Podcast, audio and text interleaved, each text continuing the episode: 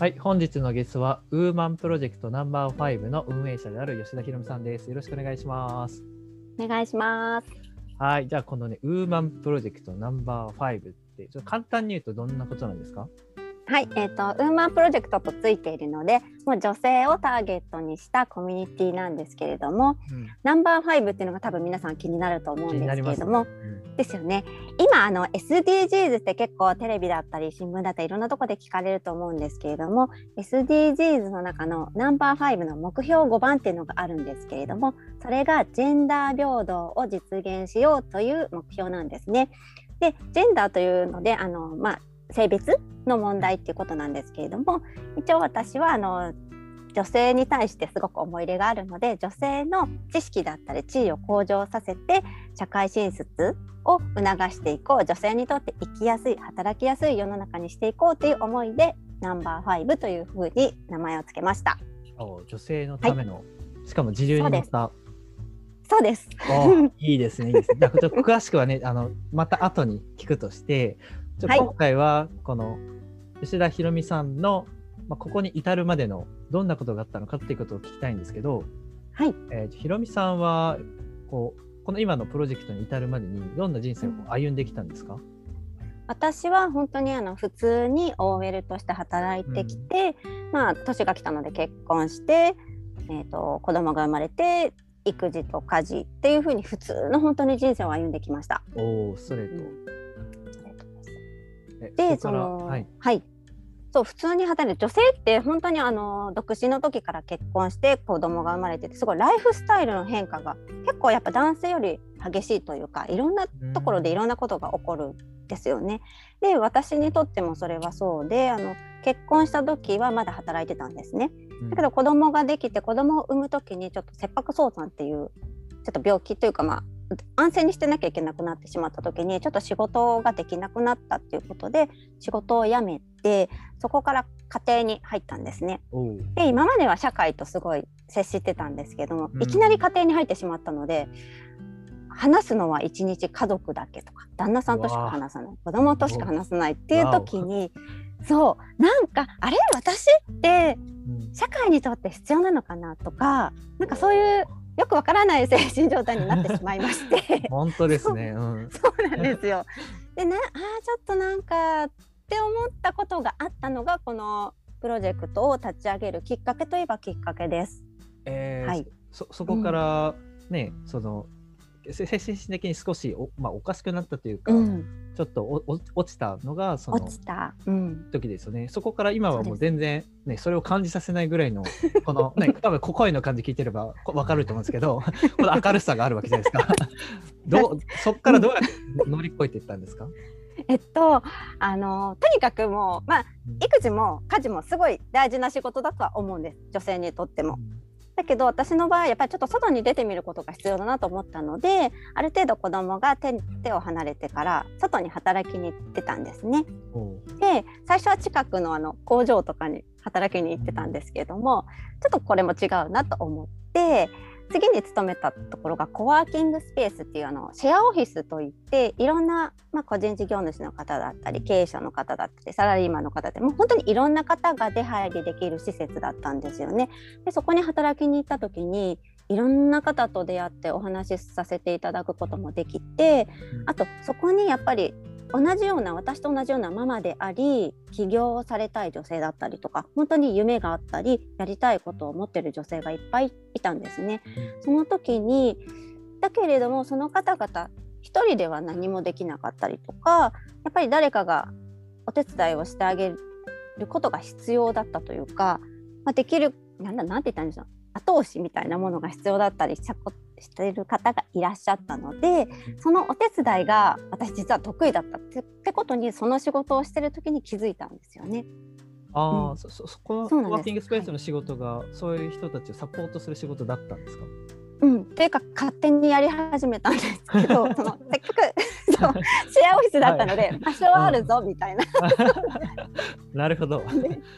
でその時ちょうどあの女性の結構起業ブームだったので、うんあのなんだろう占い師さんだったりとかそのハンドメイドで何かを作れたりとかっていう方々が起業をすごいされてた時期だったのでもう場所はあるからマルシェやっちゃおうと思ってやってみたんですよ。そしたらそういう方々やっぱり自分のその特特技を見せる場所がないって言っててこういうマルシェがあるとすごくありがたいっていうのを言ってもらったのであこれ私にできるじゃんって思ったのが始まりでそこからやっぱりそういう起業されたい女性だったりとか何か目標がある方のお手伝いをしたいなと思ったのがもう本当にきっかけですね。はいこんな感じです。コワーキングスペースからね、うん、大量に応援したい人が、そううんまあ、に出会って実際に実践して応援して、うん、ででもそこでは今のこのプロジェクトまでには実現しなかったわけなんですね。実現しなかったですね。本当に、うん、全然実現しなくてまだその目も出てなかったです。え本当に。じゃあこここではまだなくてそこからうん、うんどう進んでって今のこのプロジェクトまで行き着いたんですか？そっからそうですね。そのマルシェだったりとかはやってたんですけれどもでコロナになりましたよね。でコロナになったのでイベント系ができなくなったんですね。うん。リアルで。でどうしようかなと思ってたんだけどできないなと思ってた時にやっぱりいろんな人と話す機会があったりとかでたまたまやっぱり Zoom っていうものが今すごい皆さん使われてるじゃないですか。そこでいろんな方と出会える機会がすごく多くて結構ね私も主婦なので、まあ、出れる時間は限られてたんですけど Zoom ができたことであることによって夜とかでも結構人と会えるようにな人と会えるのまあ、オンラインでですね。会えるようになったので、うん。そうそういろんな人と本当に話す機会ができてちょうど私と同じ思いを持ってる女性なんですけれどもシングルマザーので一人で頑張ってる女性と出会ったんですね。うん。でその人は私に持ってないものを持ってる人本当に真逆と言ってもいいほど全然違う人間で私みたいにこんなうわーって感じでもないし本当に、はい。頭も良くてすごいちゃんと考えることができて思いもしっかりしててっていう女性と出会ったことによってうん。このプロジェクトが一気に立ち上がったんです。おーねえ。やっぱその人との出会いでそう。一瞬で変わるもんですね。本当に一瞬にかまさか初めて喋った時はそこんなことになるとも思ってなかった、本当にそんな直感も別に特にはなく、なかっくた、うん、なくなかったんだけどなんとなく日々を重ねていくとうん。なんだろう本当に縁ですよね多分。これが縁だなって思ったんだけど一緒にいる機会も多くなってなんなんかいろんなところで会うようになったんですよ。で深く話していくようになって、で多分向こうも私を必要と思ってくださったから本当にバッて立ち上がった。へーこの語彙力のなさすいませんバッとスバッとッと本当にスッと 立ち上がりの、立ち上がっちゃった。ね、プロジェクトってことですね。そうです。本当にそうね。大丈夫ですよ。ごめんなさい。本当に。まあ、いやもうここのねあこの声とかねこの勢いとかからあ明るいエネルギーからねす全てもう多分もうここから吉田ひろみさんとは何ぞやっていうのが多分伝わってると思うので 恥ずかしい。でまああのこういうふうにして今あの出来上がったものなのではい。だからこの具体的なね、どういうことやってるのとかまあうん。うんそういう話を次の回にお聞きしたいと思いますので、で今回は、えー吉田さんのこの、はいまあ、ストーリーということでお話ししていただきました。はい。じゃあ一旦ここでありがとうございました。はい。ありがとうございました。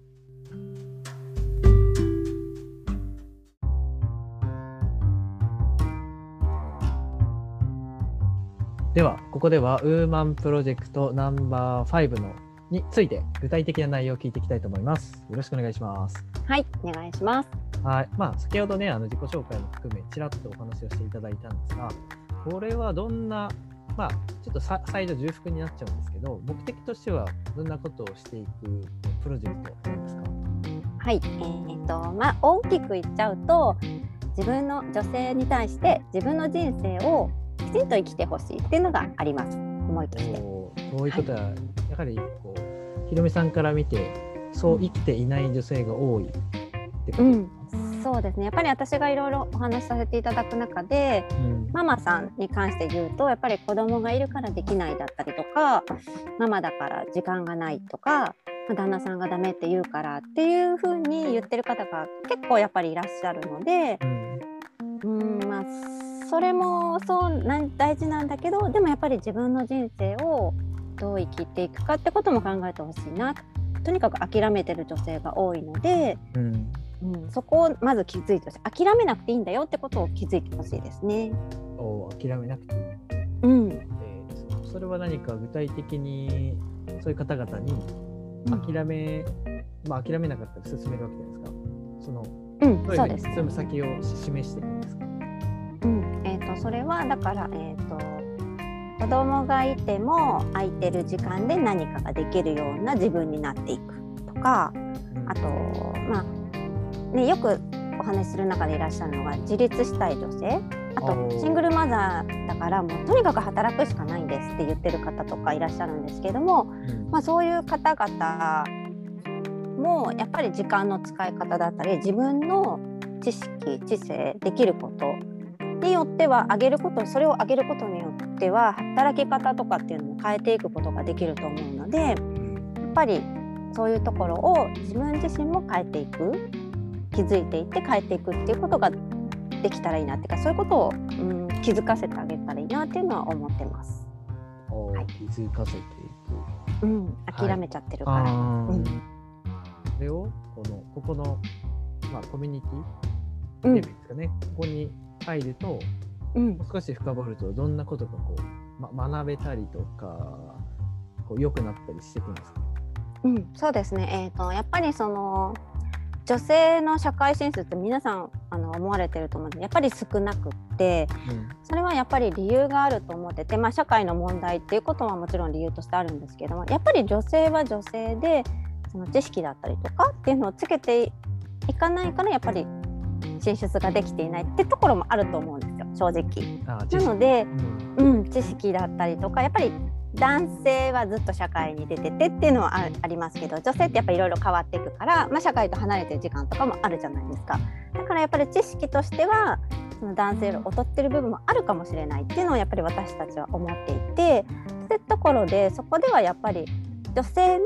社会に進出したい進出しようと思うのであればやっぱりそこは学んでいくべきだと思うのでここのコミュニティに入ってもらえればそういう知識を習得できる場にもしていますのでそのまあなんかガチで勉強するぞっていう感じではないんですけれども、はい。そのね あのうん。楽しくそういう自分の気になることを知識としてそのなんだろう気づければうん。自らが学んでいけると思うのでそういうなんかやことをやっています。あ例えばどんなことがあるんですか？例えば今本当に毎週続けていることがありまして毎週